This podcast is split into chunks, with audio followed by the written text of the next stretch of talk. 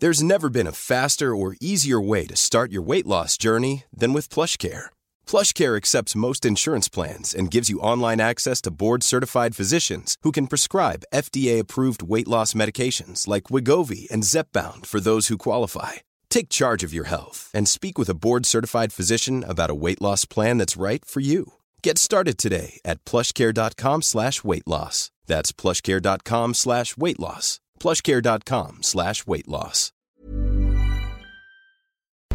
Porque el mundo actual no se entendería sin la economía y los negocios. Acompaña a Mario Maldonado, el columnista de negocios más joven y objetivo del periodismo financiero, en su programa Bitácora de Negocios.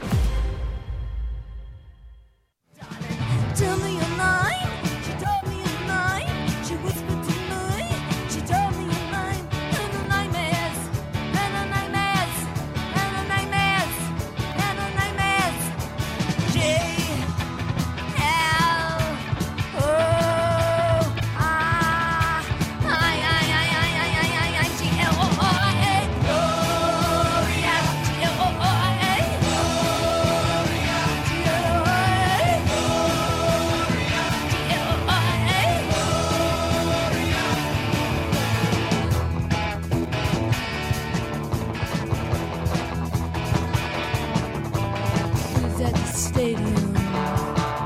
Who 20,000 girls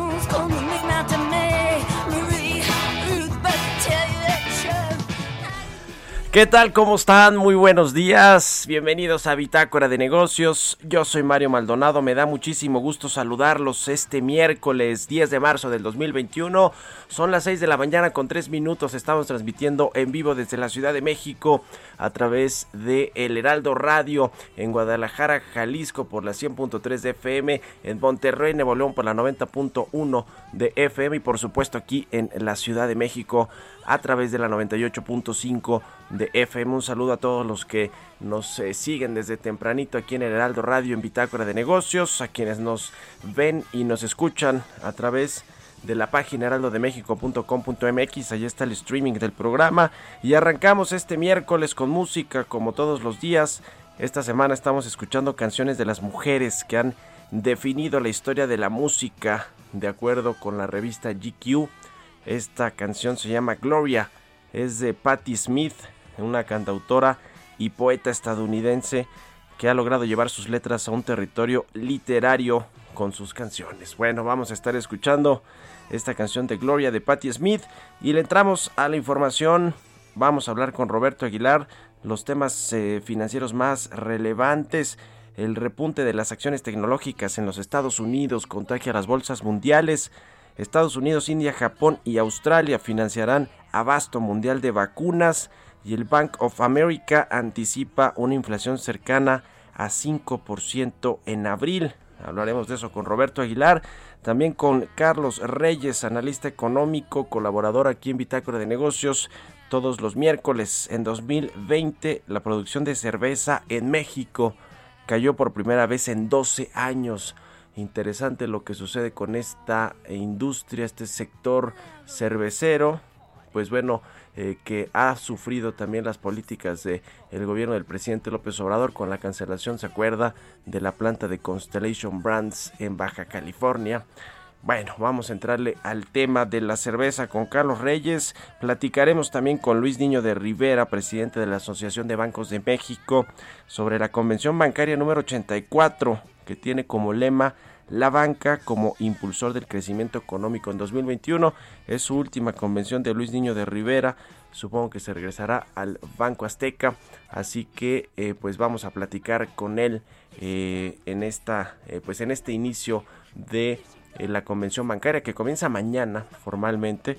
Pero vamos a hablar de lo que viene, de lo que se va a platicar en esta convención número 84. Platicaremos además con Rogelio Jiménez Pons, el director general del Fonatur, el Fondo Nacional de Fomento al Turismo, que le dejó a la Sedena, al ejército mexicano, el tramo 5 norte del tren Maya, que pues era quizá el más codiciado por las empresas constructoras y finalmente pues el presidente le, eh, pues le pidió que se lo dejara al ejército, que además de todo ya tiene otros eh, tramos eh, importantes o digamos otras otros contratos importantes en este tren Maya. Va a construir un nuevo aeropuerto también en esta zona de Tulum. Así que bueno pues todo el poder toda la fuerza toda la legitimidad al ejército mexicano para que construya obras de infraestructura en México. Vamos a hablar también de TikTok eh, y, de, y de muchas otras cosas eh, más, de cómo viene la recuperación económica, lo que dice el Consejo Coordinador Empresarial con respecto a esta ley del sector eléctrico que se aprobó ayer, que se promulgó, más bien ya se publicó oficialmente en el diario oficial de la Federación la reforma a la industria eléctrica, lo que esto significa en materia pues de inversiones de subsidios, eh, viene o no este tercer paquete de inversiones en el sector de infraestructura. Vamos a hablar de todo esto ya aquí en Bitácora de Negocios, así que quédense con nosotros, se va a poner bueno. Es miércoles, mitad de semana, ya se siente, pues ya más, más ligerito, ¿no? Más ligerita la semana. Vámonos ahora con el resumen de las noticias más importantes para comenzar este miércoles. Lo tiene Jesús, el Chuy Espinosa.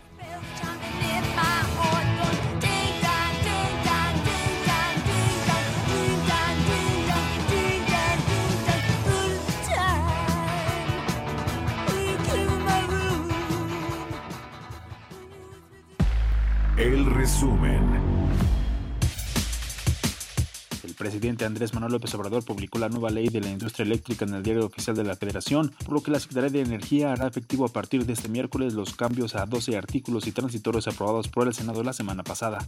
La Organización para la Cooperación y Desarrollo Económico mejoró el pronóstico sobre el crecimiento en 2021 de la economía de México a 4.5%, comparado con el 3.6% previsto en diciembre pasado. Carlos Salazar, presidente del Consejo Coordinador Empresarial, manifestó que en las próximas dos semanas se tendrá una conclusión en el tema del outsourcing y mientras tanto continúa el diálogo entre sector privado, trabajadores y gobierno. Ha sido un ejercicio muy distinto al ejercicio de la, de la situación eléctrica, en donde pues ha habido este, muchísimas reuniones, se han este, expuesto los puntos de vista de todos los afectados y de alguna manera creo que se han entendido y se han ido avanzando en, en, nuestra opinión eh, con conclusiones adecuadas. Así que ya sabremos en, en las próximas dos semanas cuál será la resultante completa del tema del outsourcing. Arturo Herrera, secretario de Hacienda, afirmó que insertar a las mujeres en la economía digital, que está creciendo más del doble que el Producto Interno Bruto, ayudará a romper con la discriminación laboral y desigualdad salarial. La secretaria de Economía, Tatiana Cloutier, aseguró que digitalizar los negocios artesanales es uno de los retos que impone la actual realidad. Bitácora de negocios en El Heraldo Radio. El editorial.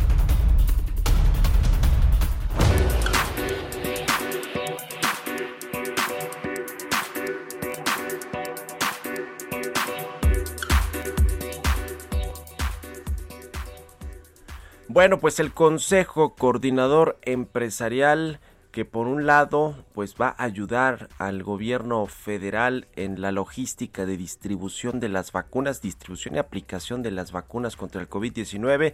Comenzó ya esta prueba, prueba piloto en el Estado de México. Todos los organismos que están suscritos, adscritos al Consejo Coordinador Empresarial pues van a participar, lo mismo de que empresas grandototas, algunas cuyos dueños pues han sido ventaneados, vapuleados en las conferencias matutinas del presidente, pues decidieron que van a entrarle a este tema, están coordinando los trabajos con los tres órdenes de gobiernos eh, en México eh, y bueno, pues van a apoyar, yo creo que este, este plan o esta prueba piloto va a eh, tener pues su, su, primera participación de la iniciativa privada en la vacunación, pero creo que este va a ser un parteaguas y de aquí para adelante va a participar de lleno la iniciativa privada, aunque no lo haya querido así el presidente, porque pues es un tema político para él este de la vacunación, aunque él diga otra cosa. Pero bueno, este, eh, a pesar de que ya se va a hacer esta eh, participación de los empresarios en el asunto de la vacunación, por el otro lado,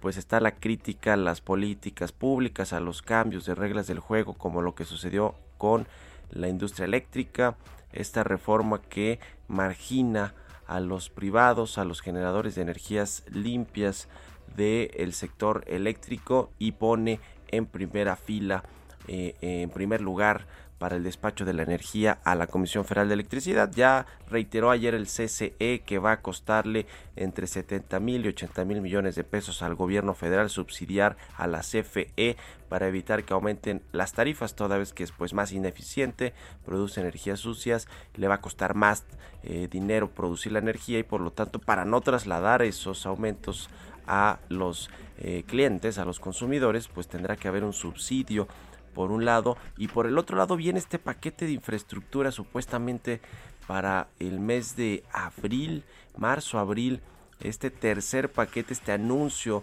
de inversiones en proyectos de infraestructura. Eh, dijo ya eh, Carlos Salazar, el presidente del CCE, anticipó que no van, que van a tener que reducir el monto de estos proyectos, toda vez que pues esta reforma en la ley del el sector eléctrico, de la industria eléctrica, va a cambiar las condiciones del sector energético para invertir y por lo tanto pues esta cifra entonces va a bajar. Se habían, anunciado ya creo que cerca de 800 mil millones de pesos, ¿no? Entre los dos primeros paquetes de inversión en infraestructura, que quién sabe cómo van también, porque allí la unidad de inversiones de la Secretaría de Hacienda a cargo de Jorge Nuño como que no, pues no da el seguimiento, por lo menos no lo hace público eh, cómo van estos proyectos. Hay quien dice que no van muy bien. ¿Se acuerda esta crítica de Carlos Slim con respecto a que los empresarios no estaban invirtiendo lo que se habían compro comprometido en infraestructura? Bueno, pues ya veremos. El Tren Maya tampoco va muy bien. ¿eh? Al ratito le vamos a platicar de este asunto con Rogelio Jiménez Pons, pero muchos de los proyectos que se les concesionaron de estos tramos a los privados van con retrasos y con retrasos de varios meses eh, y vamos a platicar eso. Quizá por eso se decidió darle al ejército este tramo 5 norte. ¿Usted qué opina? Escríbame a mi cuenta de Twitter, arroba Mario Mal y a la, y a la cuenta arroba Heraldo de México. Economía y mercados. Roberto Aguilar ya está aquí en la cabina del Heraldo Radio. ¿Cómo estás, mi querido Robert? ¿Qué tal, Mario? Muy buenos días. Me da mucho gusto saludarte a ti y a todos nuestros amigos.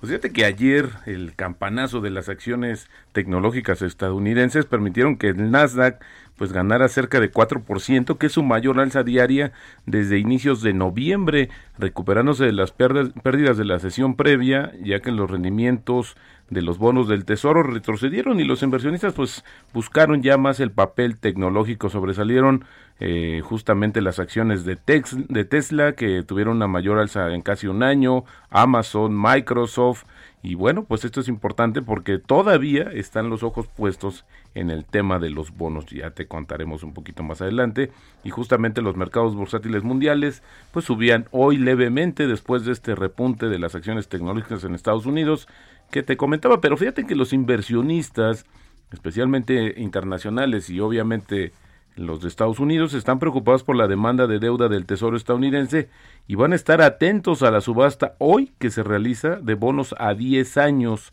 para que puedan buscar pistas sobre la dirección que pueden tomar los rendimientos de estos instrumentos, pues son eh, que son referencia para muchas otras decisiones el Departamento del Tesoro de Estados Unidos ha aumentado drásticamente las emisiones de deuda en el último año para financiar justo los esfuerzos de estímulo frente a la pandemia de la economía estadounidense. Por ejemplo, en 2020, el año pasado, Mario, se emitieron aproximadamente 3.6 trillones de dólares de deuda soberana contra los 2.9 trillones del año anterior y con este paquete fiscal que está anunciando, que bueno, ya se, se, anuncia y se anuncia todos los días, el nuevo paquete de 1.9 trillones de dólares del presidente Joe Biden, se estima que este año, el 2021, la emisión de deuda se estaría acercando a los 4 trillones de dólares.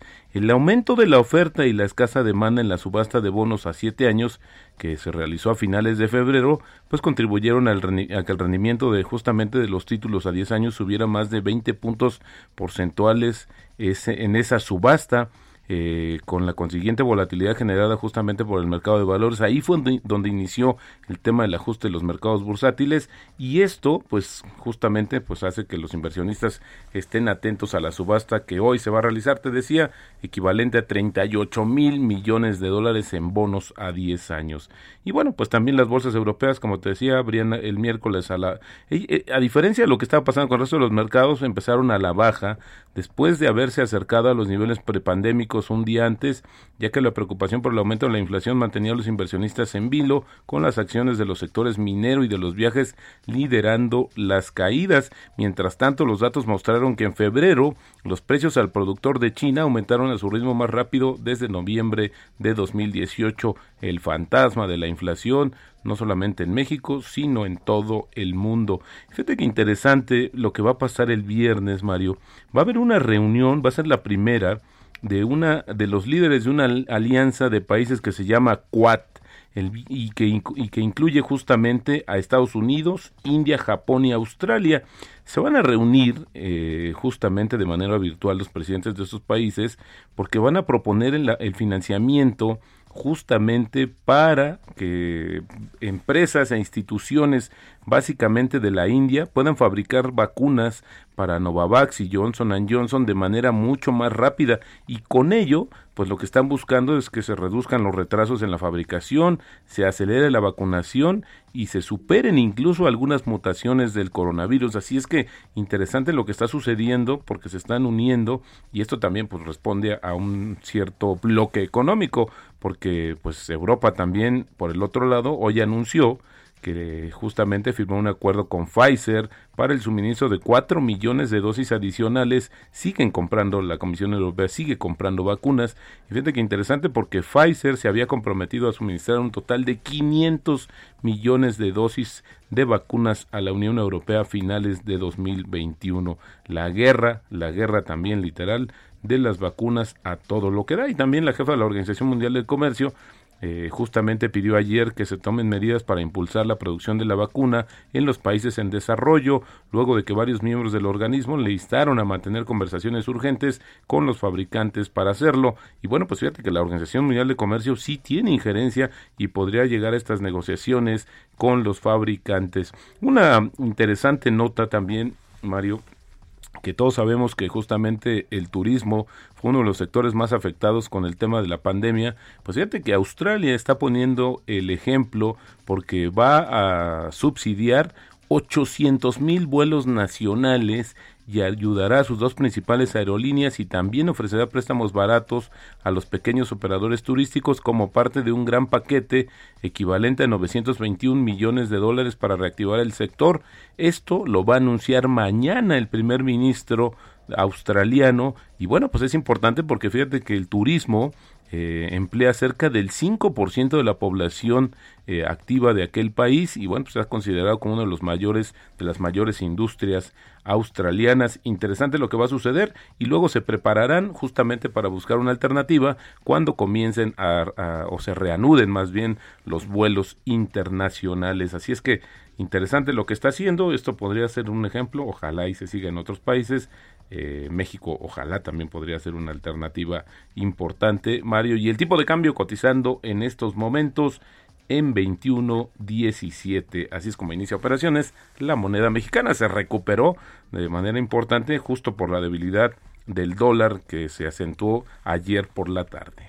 Se recuperó un poquito el peso y qué, qué envidia de la buena eh, Robert en los Estados Unidos con estos 1.9 billones de dólares, eh, 1.400 cheques de 1.400 dólares a cada estadounidense. Sí, fíjate que ayer platicábamos a dónde va a parar parte de ese dinero y bueno, pues se sigue insistiendo y calculando que más de una tercera parte de todo este recurso que reciban en los cheques otra bolsa. vez al mercado de valores y ahí, pues si hablamos de una burbuja, pues yo creo que hay, hay elementos para sostener que los precios de las acciones pues seguirán altos todavía por un buen tiempo.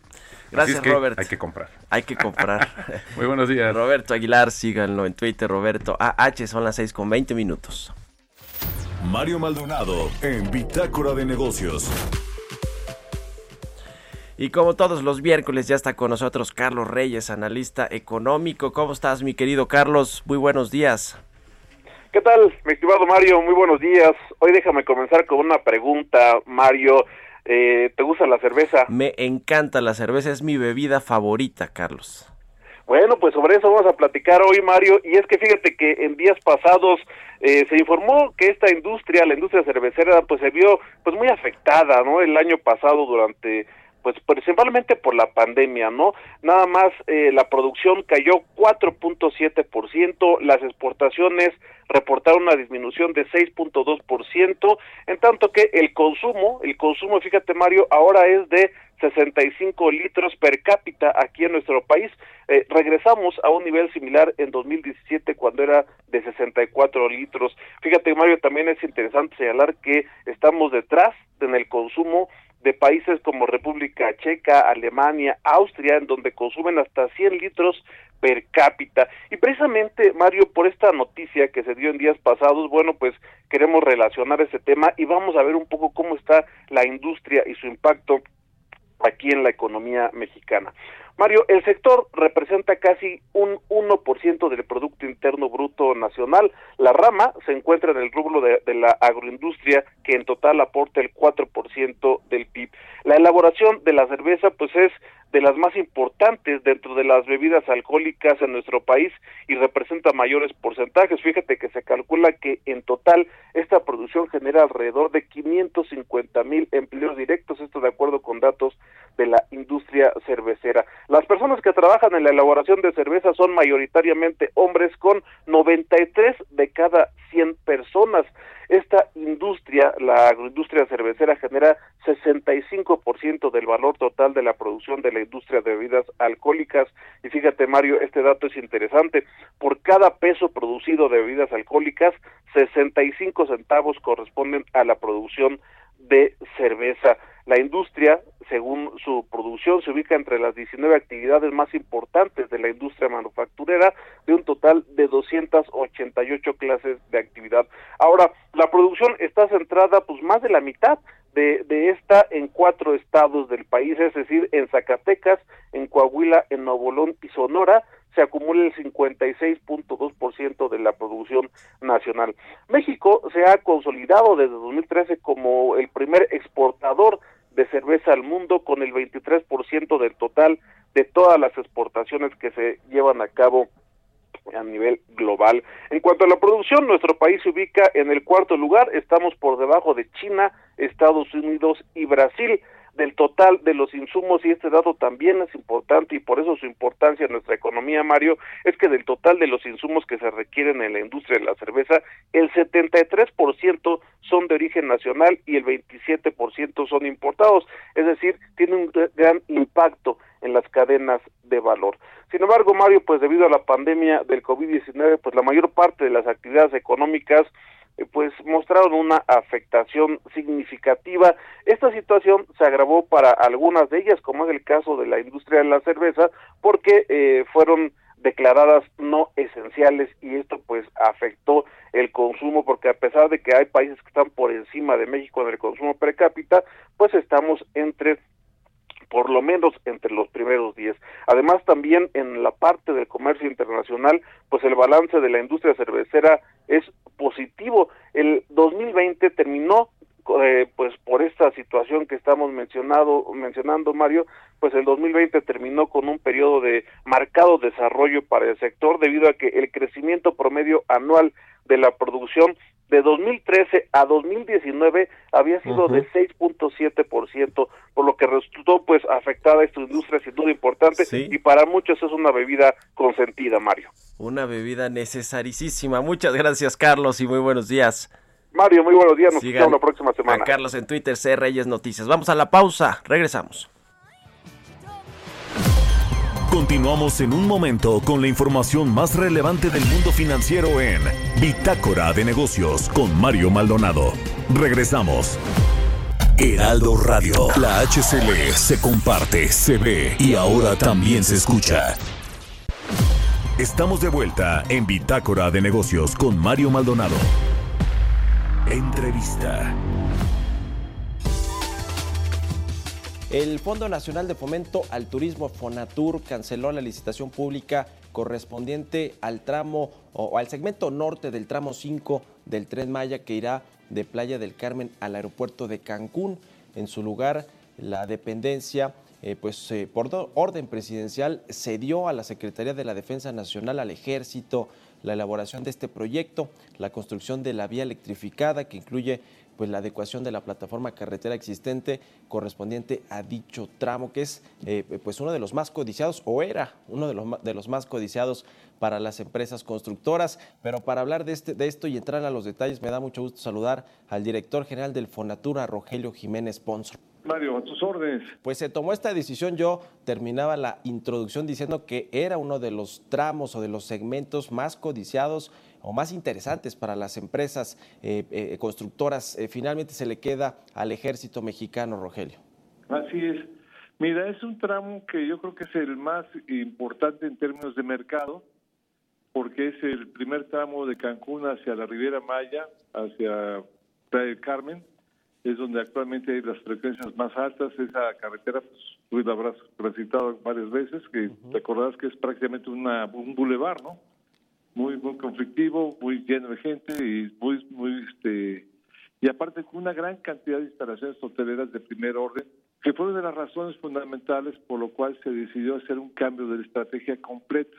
El problema fue es de que el proyecto que teníamos que derivó de lo que era la propuesta solicitada de BlackRock, que era una, un arreglo integral de esa, de, ese- de esa carretera llevando el, el tren en el camellón, implicaba una obra muy traumática en términos de proceso constructivo, donde se oyó el reclamo y la preocupación de los hoteleros, que cabe la pena decir que los hoteleros han estado muy golpeados en los últimos, en los últimos años por la, por la pandemia, y ellos veían que en los próximos meses vendría una posible eh, recuperación. Es una zona que contribuye con varios miles de millones de dólares al país en divisas y que veían con mucha preocupación que el, proceso constructivo pudiese dificultarles precisamente esa, esa recuperación a tener procesos muy largos de recorridos, eh, vías alternas que podían significar eh, varias horas de, de tránsito, ¿no? Entonces, evaluando muchas cosas, se regresó a una de las primeras propuestas que hubo desde hace mucho tiempo que se generó para hacer este tramo por viaducto elevado. O sea, el, iría como un segundo piso al, eh, al- medio del camellón. Son 60 kilómetros, que evidentemente es mayor inversión, pero 60 kilómetros de 1.500 pues, no es significativo, ¿no? Entonces, ya viendo todo, viendo la estrategia general, viendo lo que significaría la recuperación económica, evitar molestias, las velocidades de obra, que es muy importante, esta obra sale un poco más rápido porque se hace mucho con prefabricados, el impacto eh, inmediato de las obras urbanas es menor, aunque sí va a haber molestias indudablemente no se pueden evitar, pero esas serían menores. Entonces decidió que se hiciera bajo este esquema con la modalidad que fuese el ejército, porque el ejército sí tiene una gran capacidad ejecutiva, e- ejecutora, ellos fueron los primeros que dijeron, pues vamos a hacerlo por arriba, nos, nos puede ir hasta mejor, porque vieron toda la complejidad de esta zona. Hay muchos hoteles, son 40 mil cuartos que son habilitados por esta por esta gran este, carretera. Entonces se optó por esta opción, se le, se le presentó al presidente, este general Vallejo, que es actualmente quien lleva la obra de del, ¿cómo se llama? del aeropuerto eh, Felipe Ángeles, será la cabeza técnica de, de esta, de esta obra. Entonces, el tramo 5 norte finalmente se optó por que fuera el ejército, quedando el tramo 5 sur en manos de la empresa que ganó la licitación, que es Grupo México, con Acción, una, otra empresa socia española. Entonces, con, ya con esto yo creo que ya estamos teniendo una de las partes más, más difíciles y importantes, como bien señalas, ya con me- mejores garantías de que se termine en tiempo y forma y presupuesto un poco más barato, eh, no tan caro que debiese salir este tramo. Justo eso, eso quería preguntar, Rogelio, ¿en cuánto va a quedar la oferta económica? Digamos que, por decirlo de esta manera, aunque ya no hubo esa licitación, el ejército no participó formalmente en la licitación, pero ¿en cuánto eh, quedará el presupuesto que ejecutará el ejército para construir este segmento del tramo 5? Mira, terminado, eh, terminado de hacer todas las cuentas. Hay ventajas de que en términos económicos lo ejército porque no hay los indirectos de cualquier empresa constructora. Si bien es más caro, no llega a ser tan caro como hubiese sido un- como una empresa porque no hay la utilidad, hay los eh, factores indirectos que también aporta Sedena. Entonces debe estar alrededor de los seis- eh, 600, 700 millones de pesos kilómetros. Ahorita está ajustándose todo eso, que sí es superior a lo que se tiene que considerar, pero como te digo, en este contexto de 2.560 kilómetros, pues no importa que sean muy caros, sí son claves para todo el desarrollo. Entonces estaríamos hablando de alrededor de los 30 mil millones, poco más, este, solamente este tramo. ¿Qué otra participación tiene eh, las Fuerzas Armadas, el ejército, en el, en el proyecto completo del Tren Maya? Mira, hay varias cosas que este, se le había asignado previamente el tramo 6 y el tramo 7. que es el sur de, de, de Quintana Roo, y la parte que va de Chetumal a Escárcega, que es la que pasa por Calakmul, que también es una zona compleja. Si bien vamos por la carretera, no deja de tener ba- ba- bastantes factores este, de tipo ambiental que se tienen que ir cuidando. Entonces son este, esas, esos dos, esos tres tramos ahora que nos va a hacer el ejército, más aparte el ejército va a estar a cargo del nuevo aeropuerto de Tulum. Correcto, pues van a tener eh, eh, mucha in- injerencia, importancia el ejército en todo, todo el proyecto del Tren Maya. Eh, más o menos de cuántos, de cuántas personas estamos hablando que van a participar de parte de las Fuerzas Armadas en, todo el proyecto del Tren Maya. ¿Hay también alguna estimación al respecto, Rogelio? Pues mira, hay, hay ahora sí estamos hablando de muchísima gente. Yo el otro día oí un cálculo que hacían los generales de en de que puede llegar más de 10 mil este, miembros del ejército a la zona por el por el aeropuerto en Tulum, cosa que te parece por, te digo por aparte muy bienvenidos porque es una zona que se sabe que el crimen este, organizado está tomado y que pues, la presencia de las fuerzas armadas también van a ayudar a inhibir estas actividades ilícitas que se hacen en la zona.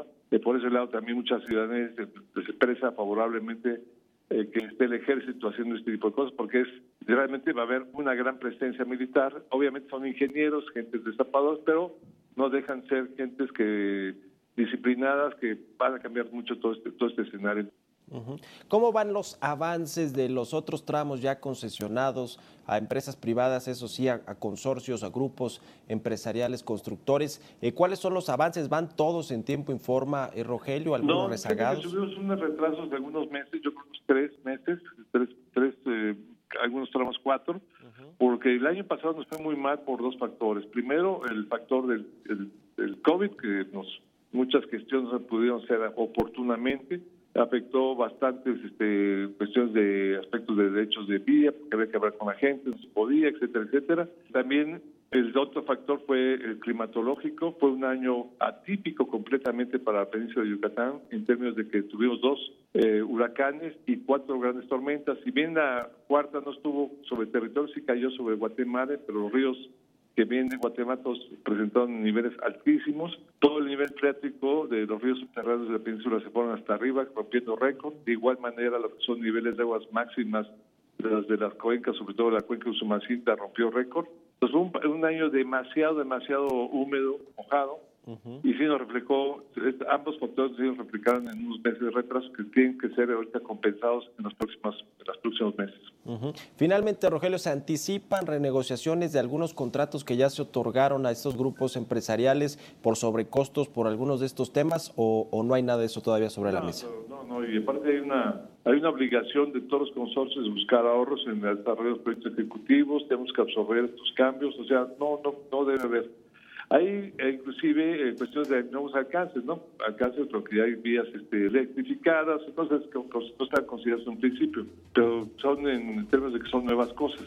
Ya. Pero no hay ni nada, nada, cosa más, nada que hay un precio original que se esté cambiando. Muy bien, pues te agradezco mucho, Rogelio Jiménez Pons, director general del Fonatur, por haber tomado la entrevista. Gracias, Mario, tus órdenes. Hasta luego. Bitácora de negocios.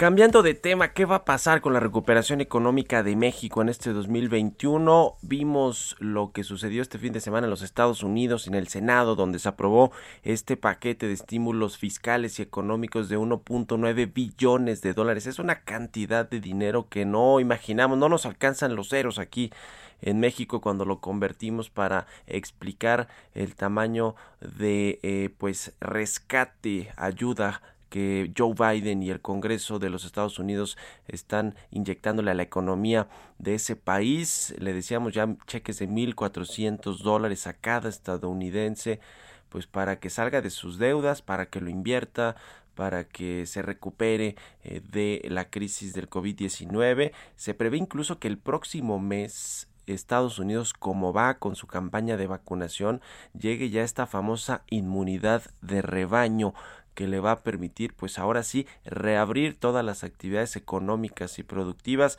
y se va a recuperar muy rápido. La verdad es que pues con todo y todo un ej ejemplo lo que están haciendo en los Estados Unidos, mientras en México pues ni política contracíclica, ni estímulos económicos, financieros, fiscales para las empresas, para los desempleados y a pesar de todo, a pesar de todo, vamos a crecer más y eso tiene que ver la mayoría con los Estados Unidos, con dos temas principales. Uno, las exportaciones. Ayer el Consejo Mexicano de Comercio Exterior decía que van a aumentar este 2021 entre 8 y 9% las exportaciones mexicanas a los Estados Unidos, lo cual es decir mucho porque eh, ya dependemos al 80% de nuestro comercio internacional con los Estados Unidos. Bueno, va a ayudarle la, la rápida recuperación de este país a las exportaciones mexicanas, a las industrias, al sector manufacturero, a la maquila y a todos los empleos y empresas que están dedicados o que tienen una vocación de exportación. Eso sin duda. Y el otro lado, pues son las benditas remesas. Esas sí son benditas, aunque el presidente López Obrador quiera colgarse esa medalla que pero para nada le queda al revés. Creo que nos debería dar pena y le debería dar pena también al presidente López Obrador presumir que nos enviaron 40 mil millones de dólares de remesas nuestros paisanos que viven en los Estados Unidos y que trabajan allá y envían dinero a sus familias porque pues no les pudimos dar el empleo aquí en México y se tuvieron que ir. Esa es la realidad. Pero bueno, pues con una recuperación más sólida de la economía de los Estados Unidos es más probable que aumente incluso este flujo de remesas que vienen a México en eh, dólares, en divisas y que bueno, pues son 40 mil millones de dólares, también es una cantidad estratosférica, es la principal ingreso de divisas a México, eh, ahora que bueno, pues el turismo está de capa caída, que otros sectores que también nos generan muchas divisas e inversión extranjera como el sector automotriz también está a la baja y bueno, pues las remesas y los paisanos sacan la cara por la economía mexicana. Estos dos factores son los que están haciendo que las proyecciones de crecimiento, de rebote de la economía nacional en este 2021 sean, sean mayores y se vayan incluso hasta este 6.7% que eh, eh, eh, dijo el Banco de México la semana pasada que era probable si esto se conjuntaba, digamos, el tema de Estados Unidos y el sector este exterior con una buena aplicación de la campaña de vacunación aquí en México, de las vacunas contra el COVID-19. Es decir, puede ser que haya así una eh, eh, pues un círculo virtuoso entre la recuperación del mercado interno por la vacunación, si es que le va a entrar la iniciativa privada, lo que le decía al inicio del programa, los empresarios van a entrarle ya a toda la logística de la aplicación de la vacuna contra el COVID-19. Si esto sucede, si el presidente por fin, por lo menos en eso, escucha a los demás y no hace lo que le place siempre al presidente López Obrador, pues quizá si avance bien este tema de la vacunación y los ayuda a los Estados Unidos y entonces puede crecer la economía hasta 6.7%. Ayer decía Gabriel Llorio, el subsecretario de Hacienda, que ajustó, por cierto, esta dependencia federal al alza su estimación de crecimiento para la economía mexicana en 2021 a un rango de entre 5 y 5.5%, es decir, eh, que la tenían un 4.6%, es decir, el aumento es de un casi un punto porcentual muy relevante, precisamente pues por este tema de la vacunación, pero sobre todo, y lo saben en Hacienda, tiene que ver con el sector exterior, con la recuperación de los Estados Unidos, que al ser pues la economía más grande del mundo, la potencia mundial, pues nos va a ayudar a México indiscutiblemente a que nos recuperemos un poquito, un poquito más rápido. Ahora sí que eh, pues tan, tan cerca de Dios, como decía el presidente, y tan cerca de los Estados Unidos, la verdad es que ahora sí que qué bueno, ¿eh? porque si no, no quiero pensar la recuperación económica de México, cuántos años más, cuánto tiempo más hubiera tardado. En fin, en medio de todo esto es buena noticia que se va a recuperar más rápido la economía mexicana y así lo ven los organismos eh, internacionales, las casas de bolsa, las calificadoras, el Banco de México y ahora la Secretaría de Hacienda. Son las 6 con 45 minutos, vamos con las historias empresariales. Historias empresariales.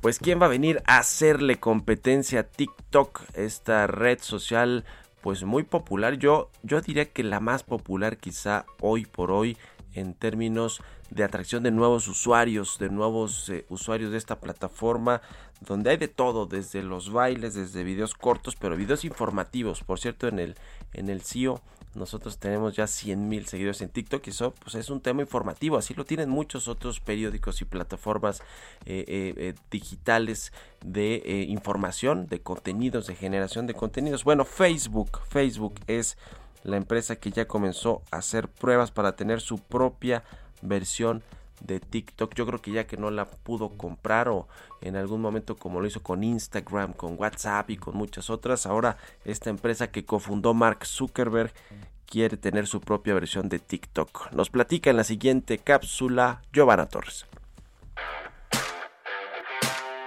Facebook va por todas las canicas y es que ahora su rival a vencer es TikTok, el servicio de redes y medios sociales en línea estadounidense con sede en Menlo Park, California y que su sitio web fue lanzado el 4 de febrero del 2004 por Mark Zuckerberg, ha comenzado a realizar pruebas de cara a una posible integración de Reels a su app principal. Y aunque la compañía aún no fija planes definitivos al respecto, recientemente la red social comenzó a probar esas funciones de Instagram en su servicio en India. Al inicio del 2020, la consultora Senson Tower indicaba que TikTok había superado a Facebook e Instagram para convertirse en la segunda red social con más descargas registradas cuando menos en Estados Unidos. Con más de 700 millones de descargas y 130 millones de usuarios en el mundo, la aplicación del clip de 15 segundos se ubica solo por debajo de WhatsApp en el ranking. Con esta estrategia de Facebook, se espera atraer a nuevos y mejores creadores de contenidos y con el tiempo se verá si funcionó para mantener a la app en la cima del negocio publicitario en digital. Para Bitácora de Negocios, Giovanna Torres. Bitácora de negocios en El Heraldo Radio.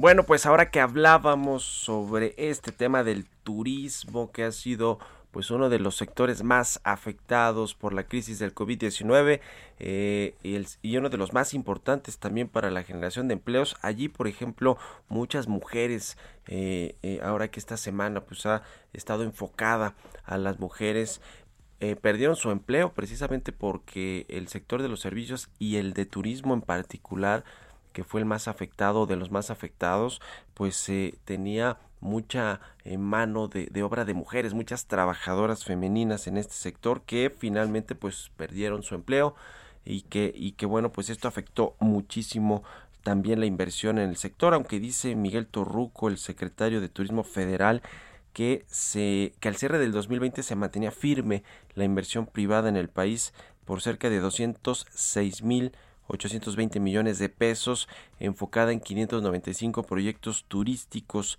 lo que representa 137 mil 600 empleos directos e indirectos esto a pesar le decía de que el turismo atraviesa su peor crisis su peor momento luego de las restricciones que se generaron a partir de la crisis sanitaria del COVID-19. Dice eh, Miguel Torrugo que sin embargo, pues la inversión sigue fluyendo y habla de que, de que son los estados de Baja California, la Ciudad de México, Jalisco, Nuevo León, San Luis Potosí, Sinaloa, Yucatán y Zacatecas en ese orden que eh, los que atraen mayor inversión y los que sí tienen ejecución de inversiones pues enfocadas al, al sector turístico. Eh, además, eh, ayer Miguel Torruco felicitó a los inversionistas de todos estos proyectos y les dijo que a pesar de la difícil situación actual, se sigue apuntalando la infraestructura de hospedaje en el país, lo cual pues demuestra la visión, el talento y la solidaridad de los empresarios del sector turístico. Pues sí, por un lado sí, por otro lado pues le entregan, como hablábamos con Rogelio Jiménez Pons, director del Fonatur, le entregan el proyecto más ambicioso, más relevante y quizá más rentable o el único que puede ser rentable al ejército mexicano, este tramo norte del el tren Maya, donde pues está toda esta zona hotelera de Cancún, Tulum y donde además le decía pues el, el, ejército, la Secretaría de Defensa Nacional va a construir un aeropuerto en ese, en ese, en ese lugar en Tulum. Entonces, pues se le está quitando la obra, finalmente la obra privada que normalmente pues era desarrollada por las constructoras que generan además muchos empleos. Ese sector de la construcción sigue en eh, franca crisis con un eh, desempleo impresionante y bueno pues le quitan este tipo de proyectos yo entiendo que esta inversión que dice Miguel Torruco de 207 mil millones de pesos en turismo pues es muy buena. Ojalá que sí que sí esté y que no sea nada más eh, digamos un dato un cálculo que hizo la Secretaría de Turismo para decir que sigue la inversión privada interesada en este sector pero que ojalá se esté invirtiendo y ejecutando porque eh, no vaya a pasar como estos dos eh, paquetes de infraestructura, de inversión en infraestructura, que pues parece ser que ni siquiera se están ejecutando, por lo menos no al ritmo que se planteó originalmente y ahora como ya adelantó Carlos Salazar del Consejo Coordinador Empresarial para este tercer anuncio pues va a haber una menor inversión precisamente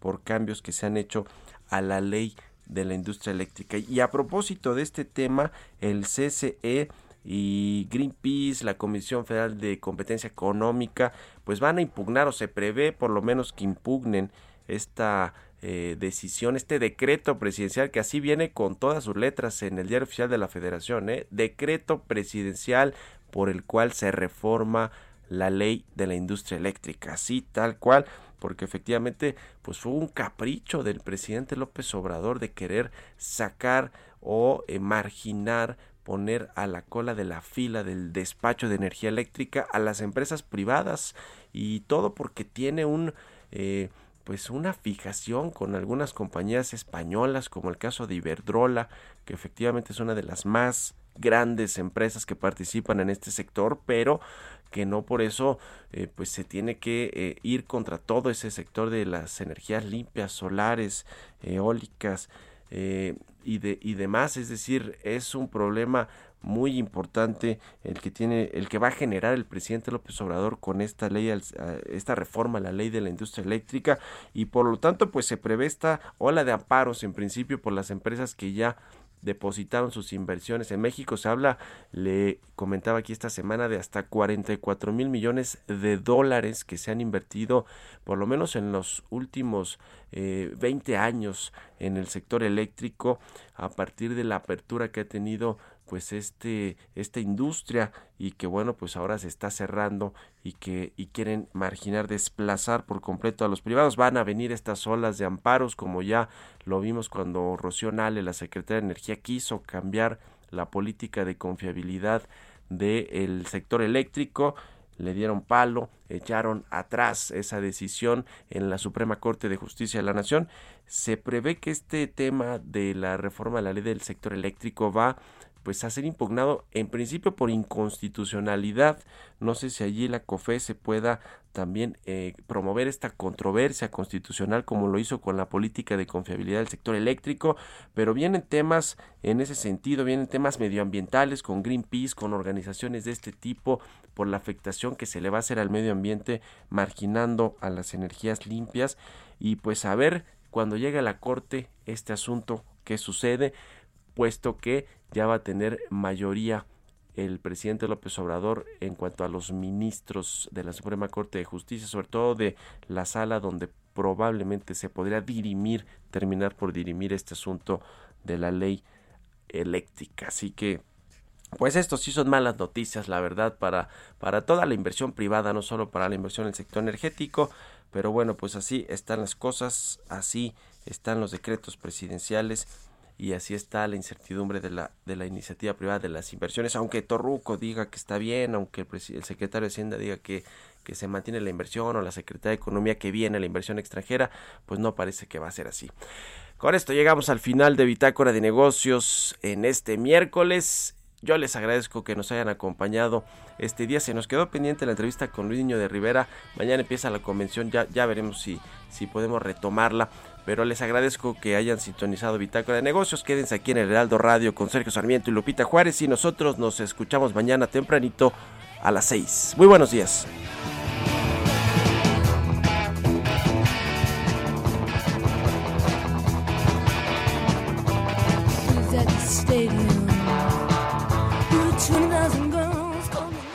Esto fue Bitácora de Negocios con Mario Maldonado, donde la H suena y ahora también se escucha. Una estación de Heraldo Media Group.